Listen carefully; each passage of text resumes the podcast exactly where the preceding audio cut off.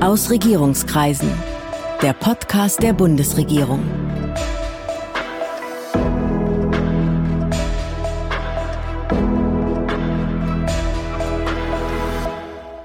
Hallo, willkommen zu Aus Regierungskreisen, dem Podcast der Bundesregierung. Ich bin Ihr Gastgeber, ich bin Sven Siebert und heute habe ich hier Felix Klein, den Antisemitismusbeauftragten der Bundesregierung, zu Gast. Antisemitismusbeauftragter ist die Kurzform.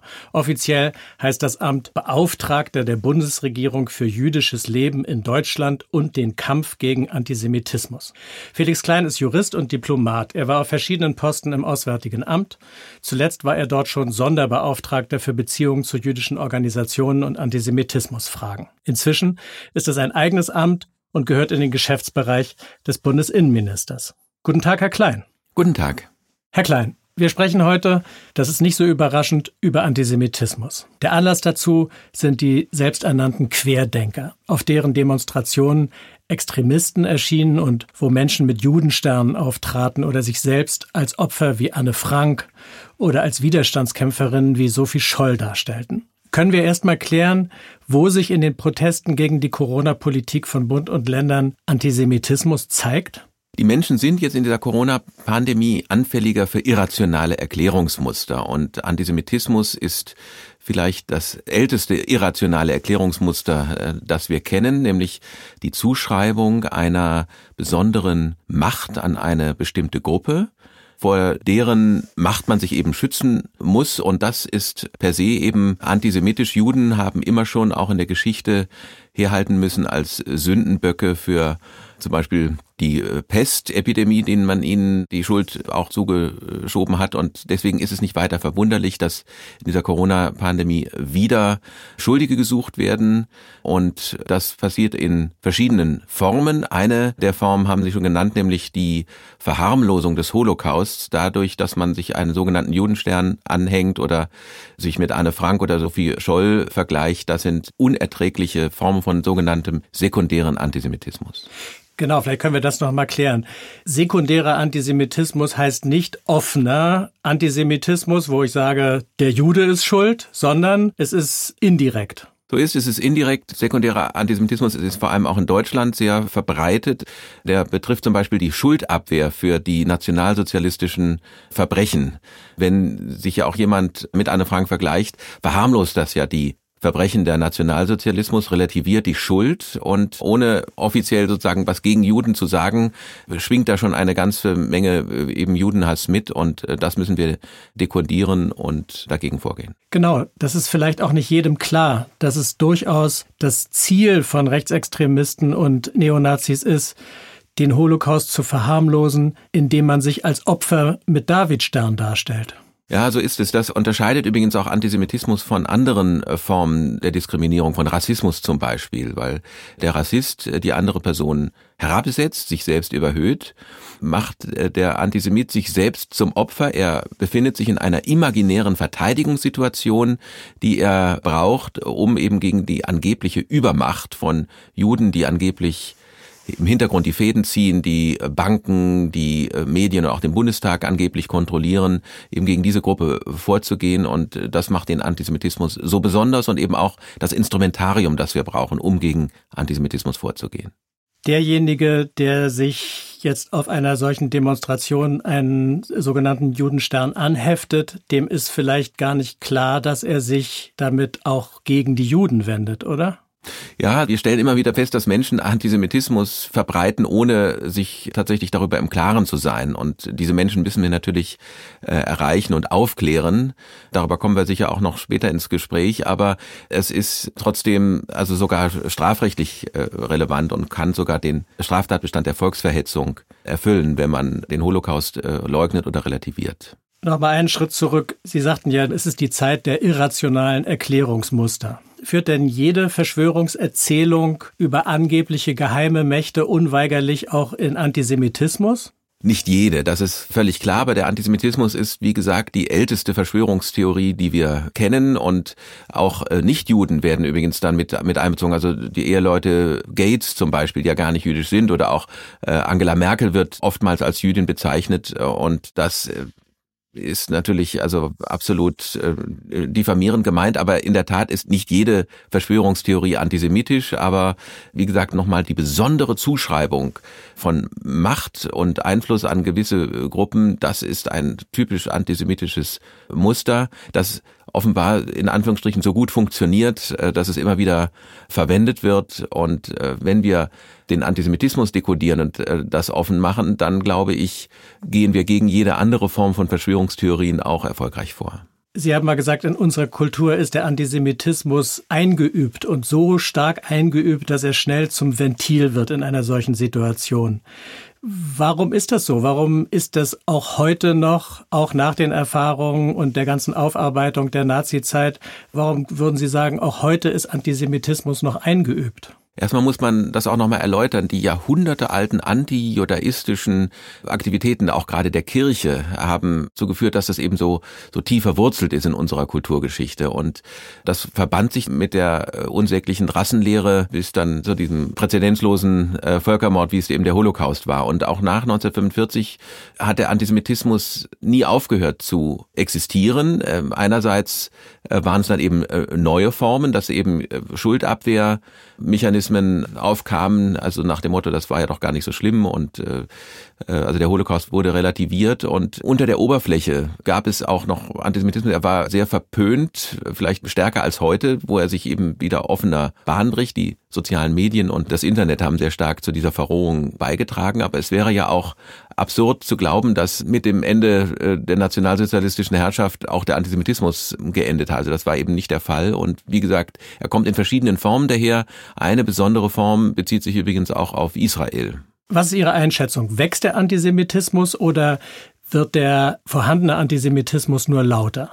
Beide Aussagen sind richtig. Der vorhandene Antisemitismus äußert sich jetzt unverhohlener und offener bis hin in den strafrechtlichen Bereich. Dinge, die früher nur gedacht wurden, äh, werden jetzt offen ausgesprochen, im Netz, aber auch auf den Demonstrationen.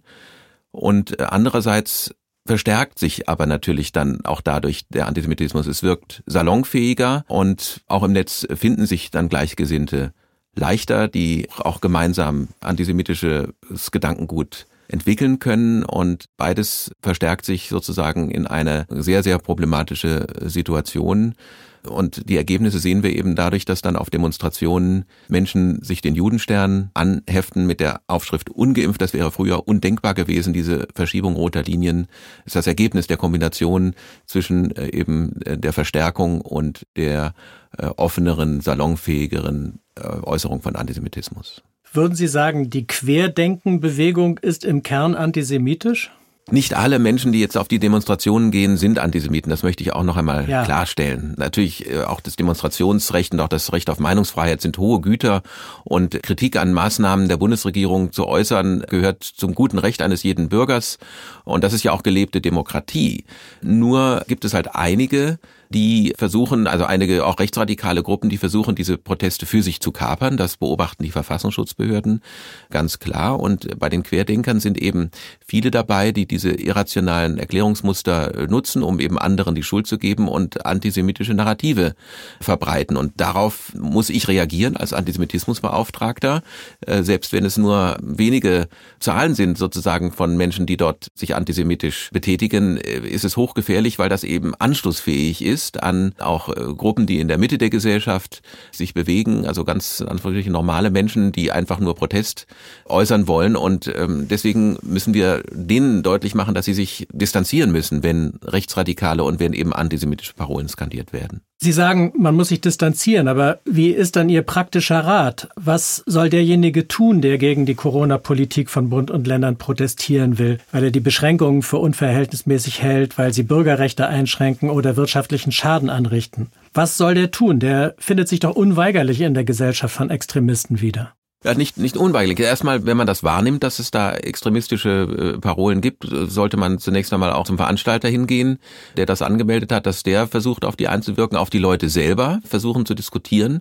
Und wenn eben kein äh, Widerspruch möglich ist, weil, weil es eben zu laut ist oder zu chaotisch, dann muss man leider doch im Zweifel eben so eine Demonstration verlassen, um genau sich nicht vorwerfen zu lassen, dass man sich mit Extremisten gemein macht und ja auch dadurch auch angreifbar macht. Ich glaube, das wollen diese Menschen ja auch nicht. Sie wollen ihre Anliegen in legitimer Weise vertreten und das kann man natürlich durch eine Demonstration. Aber noch einmal, man, man muss wirklich äh, schauen, dass man sich distanziert und äh, zum Beispiel Menschen, die auf den Reichstag loslaufen, also auf das, auf die Herzkammer der Demokratie, äh, wie, wie äh, ja, ja gesagt wurde, äh, dann kann man eigentlich da nicht mitmachen, sondern muss äh, sich distanzieren und auch so eine Demonstration verlassen. Das bedeutet doch aber eigentlich angesichts der aktuellen Entwicklung, ich kann eigentlich auf so eine Veranstaltung nicht mehr gehen. Selbst wenn ich mich wirklich distanzieren möchte, aber ich muss immer damit rechnen, dass ich dort irgendwie in falsche Gesellschaft gerate. Es wird ja schon Vorsorge getroffen. Also die Behörden, bei denen die Demonstrationen angemeldet werden, haben ja Möglichkeiten, Auflagen zu erlassen. Und es gibt einige Städte, München zum Beispiel, aber auch Bremen, wie ich gehört habe, haben jetzt in den Auflagen ganz deutlich festgelegt, dass der sogenannte Judenstern auf Demonstrationen nicht verwendet werden darf. Und wenn das trotzdem passiert, dann kann eben auch die Polizei einschreiten, ganz, also ordnungsrechtlich. Und auch darauf sollten Menschen achten, die auf Demonstrationen gehen. Also wie sehen die Auflagen Auflagen aus, was, was hat der Veranstalter für Vorsorge getroffen und also im Zweifel muss man sich dann halt auch mit, wenn das nicht gut ist oder eben zu, zu, zu nah an den Rändern ist, selber bemühen, eine, eine Demonstration zu organisieren mit Menschen aus der Mitte der Gesellschaft, Verbände. Auch gibt es ja da durchaus auch, auch Positivbeispiele, wo Menschen eben ihr Recht auf Demonstration wahrnehmen und, und eben nicht unterwandert werden oder beziehungsweise wenn es radikale Kräfte gibt, dass die dafür sorgen, dass die entsprechenden Personen sich zu entfernen haben. Die Innenminister und Verfassungsschützer, die teilen ja ihre Einschätzung, dass diese Bewegung keineswegs nur aus Extremisten und Antisemiten besteht. Ist es richtig, wenn man sagt, das reicht bisher nicht zur Einstufung als Beobachtungsobjekt für den Verfassungsschutz? Die Verfassungsschutzbehörden treffen ihre Entscheidungen, wer beobachtet oder geprüft wird, nach eigener Zuständigkeit. Das mhm. ist gut so. Da sollte die Politik sich nicht äh, hineinmischen. Insofern respektiere ich das natürlich. Ich nehme aber auch wahr, dass solche Gedanken ja dort ganz ernsthaft überlegt werden. Und das ist, glaube ich, genau richtig, das zu beobachten. Die Einschätzung möchte ich nicht weiter kommentieren. Ich glaube, was, was so gefährlich ist an diesen Anti-Corona-Demonstrationen, äh, ist, dass äh, so viele verschiedene Milieus, die normalerweise nie etwas miteinander zu tun hätten, also Reichsbürger, äh, Friedensbewegte, Esoteriker, teilweise sogar auch islamistische Kräfte, auf einmal gemeinsame Sache machen, vereint sind, äh, eben nicht nur im Protest gegen die Maßnahmen der Bundesregierung, sondern eben auch mit antisemitischen äh, Narrativen gemeinsam operieren. Und das macht sie so gefährlich aus meiner Sicht. Auch der Präsident des Zentralrats der Juden, Schuster, hat ja gefordert, dass man das stärker in den Blick nimmt. Und dieser Forderung möchte ich mich anschließen. Äh, vom Verfassungsschutz mal abgesehen, wie müssten staatliche Institutionen darauf reagieren? Oder reagieren sie aus Ihrer Sicht ausreichend auf diese Form der Proteste? Also zunächst einmal kommen eben die repressiven Maßnahmen in Betracht. Wenn der Holocaust relativiert wird oder geleugnet wird, dann ist das strafrechtlich relevant, dann kann die Polizei einschreiten, auch wenn sonstige Neonazi-Parolen oder eben verfassungsseitiges Gedankengut geäußert werden. Das ist das eine, die repressive Seite. Wir müssen aber als Gesellschaft natürlich genauso stark präventiv dagegen vorgehen. Wir müssen Aufklärung und Bildung betreiben. Wenn wir nochmal über Anne Frank und Sophie Scholl äh, sprechen, wir müssen eben bekannter machen, wer diese Personen waren.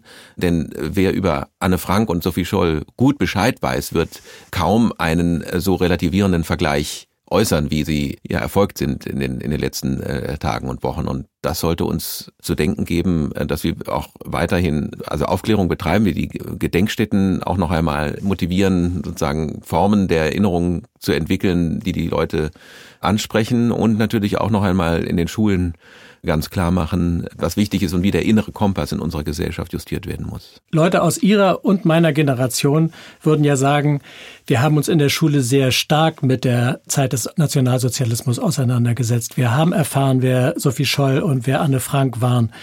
Würden Sie sagen, das war damals intensiver als heute und funktioniert inzwischen nicht mehr so gut? Also ich glaube, auch heute noch wird vorzüglicher Unterricht gemacht und auch die Behandlung des Holocaust im Geschichtsunterricht ist immer noch sehr präsent und gut. Das weiß ich von meinen eigenen Kindern, die das gerade hinter sich haben und wirklich hervorragende Initiativen hatten. Die haben Gedenkstättenfahrten gemacht nach äh, Auschwitz und auch nach Sachsenhausen. Also ich glaube, da funktionieren die alten Reflexe schon noch sehr gut. Aber äh, was ich äh, sehe, ist, dass Lehrerinnen und Lehrer zunehmend nicht in der Lage sind, mit Antisemitismus dann auch in der Schule umzugehen, wenn wenn er, wenn er dann geäußert wird, Ja. wenn er ihm begegnet, wenn er auf dem Schulhof du Jude als Schimpfwort verwendet wird, wenn insbesondere auch israelbezogener Antisemitismus verbreitet wird, dann äh, wissen die Lehrerinnen und Lehrer oftmals nicht, wie sie reagieren sollen oder es ist eben der Persönlichkeit der Lehrerin oder des Direktors ähm, überlassen, ob man dann gut damit umgeht und da müssen wir auch eine mit einhalten. Also du Jude war in meiner Schulzeit kein Schimpfwort, das gab es nicht und äh, da müssen wir eben schauen, wie wir mit disziplinarischen, aber noch einmal auch mit Aufklärungsmaßnahmen äh, dagegen wirken können. Vielleicht gucken wir nochmal auf andere Bewegungen. Wie ist es mit Reichsbürgern? Wie ist es mit Pegida? Wie ist es mit der AfD und auch mit anderen Parteien? Wie breit macht sich Antisemitismus dort? Der Rechtsextremismus nähert sich zu ganz großen Teilen aus dem Antisemitismus und auch äh, populistische Erklärungsversuche äh, operieren ja wirklich mit diesen antisemitischen äh, Narrativen. Und äh, deswegen hat ja auch der äh, Kabinettsausschuss gegen Rechtsextremismus und äh, Rassismus, der letzte Woche sein Maßnahmenpaket vorgestellt hat, auch unter anderem auf meine Initiative Maßnahmen gegen Antisemitismus verabschiedet. Und das ist sehr sehr wichtig, denn Antisemitismus ist wie der Rechtsextremismus auch eine Gefahr für die Demokratie und äh, noch einmal jemand, der glaubt, es gibt dunkle Mächte, die im Hintergrund äh, im Bundestag oder äh, im Finanzwesen die Fäden ziehen. So jemand hat ein Problem mit unserer Demokratie, genauso wie es die Reichsbürger haben, die unseren Staat ja nicht anerkennen und äh, deswegen hängt das sehr, sehr eng zusammen und wenn wir den Antisemitismus an der Wurzel dort packen, dann glaube ich, äh, erledigen wir gleich andere demokratiefeindliche Tendenzen mit und bekämpfen sie ebenfalls. Und das gilt auch für die Israel-Kritik?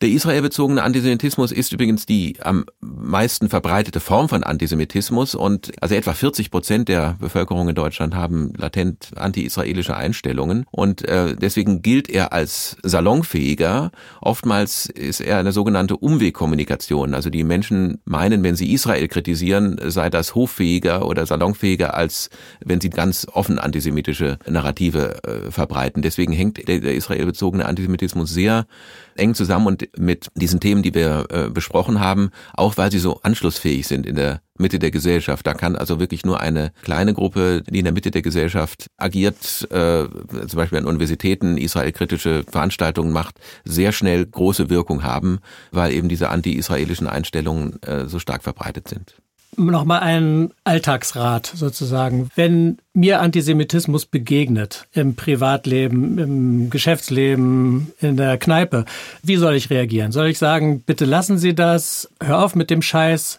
Soll ich anfangen zu argumentieren? Was ist sozusagen Ihr praktischer Rat für so eine Situation? Der praktische Rat ist erst einmal, reagieren Sie bitte überhaupt. Die Menschen müssen doch zu spüren bekommen, dass Antisemitismus nicht toleriert wird. Schweigen wird als Zustimmung angesehen und deswegen muss man reagieren. Wir haben eine Website entwickelt, www.stopantisemitismus.de. Da bekommen Sie Argumentationshilfen dafür, was Sie sagen können, wenn Sie Antisemitismus wahrnehmen. Da werden die verschiedenen Formen von Antisemitismus dargestellt, also Schuldabwehr, Verbrechen des Dritten Reiches, auch der israelbezogene Antisemitismus. Und da bekommen sie Argumentationshilfe. Viele Menschen wissen dann gar nicht, was sie sagen sollen, wenn sie Antisemitismus wahrnehmen. Aber selbst wenn man nicht weiß, was man sagen soll, also zumindest den Widerspruch und dass so etwas nicht toleriert wird, das sollte man sagen können, auch um den Preis mal eine Familienfeier, eine Betriebsfeier äh, oder sonst eine schöne Veranstaltung äh, zu stören. Wenn eben Antisemitismus verbreitet wird, darf man das nicht so stehen lassen. Vielen Dank. Das war Felix Klein. Vielen Dank für das interessante Gespräch. Danke auch. Ich werde mich hier auch in Zukunft mit weiteren Gesprächspartnern aus der Bundesregierung unterhalten. Und ich hoffe, Sie sind dann wieder dabei. Das war Aus Regierungskreisen, der Podcast der Bundesregierung. Mehr Informationen zur Politik der Bundesregierung finden Sie auf bundesregierung.de und auf unseren Social-Media-Kanälen.